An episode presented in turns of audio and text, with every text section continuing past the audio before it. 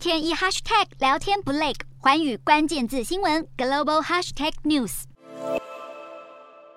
高通膨拖累已开发国家经济体质。日本经济新闻日前更警告，全球经济正处于失去火车头的紧要关头。欧洲面临经济衰退和俄罗斯能源中断的交互威胁，再加上美元走强，二十二号在市场的抛售下，让欧元对美元汇率失守一比一，跌破平价，创下二十年来新低。更有看法认为，欧元的跌势现在还只是开端，就算未来欧洲央行大幅升息，也难以阻挡欧元的汇率跳水。日经指出，尽管欧洲央行时隔十年启动升息，将基准利率提高为零，而在美国联准会六七月的大举升息下，美国的基准利率已经达到百分之二点五。然而，美欧的通膨率仍然双双超过百分之八。美欧同样面对窘境，如果为了抑制通膨加速升息，却可能过度打击经济。此外，中国的人口红利恐怕已经不复再。不止二十四号，中国政协常会聚焦在稳就业，凸显北京当局态度之重视。路透跟报道，中国的失业保险基金给付六月的金额超过三百七十亿人民币，暴增了百分之两百五十六点六，